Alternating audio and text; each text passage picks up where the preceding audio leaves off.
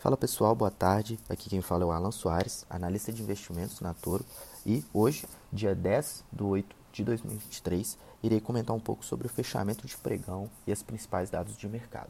Começando aí com o Ibovespa, temos uma leve queda de 0,05%, seguido aí por S&P 500, na mesma linha de poucas movimentações, com uma alta de 0,03%. Dow Jones, com uma alta de 0,15%. Xangai, com uma alta de 0,31%, Nasdaq com uma alta de 0,12%, Nikkei com uma alta de 0,87%. Mercados como um todo com poucas movimentações, num tom mais calmo, ok?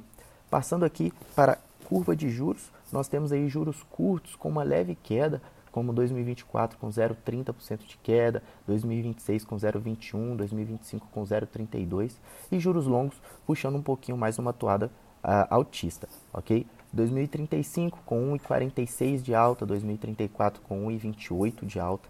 Então temos aí essa leve diferença entre juros curtos e juros longos.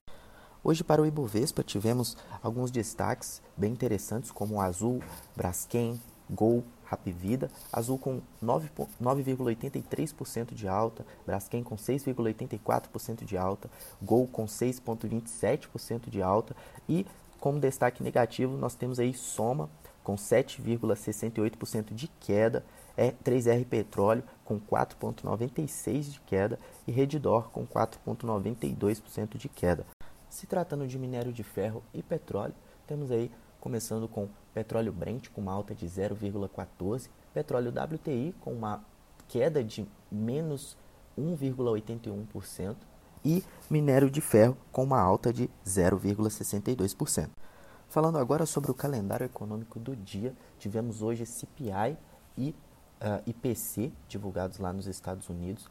Ambos os dados vieram em linha e, a princípio, né, os mercados não balançaram tanto em reação aos dados ok? Dados vindo em linha, mercados num tom mais geral, tom mais calmo, sem tantas movimentações assim, tanto aqui no Brasil quanto lá fora.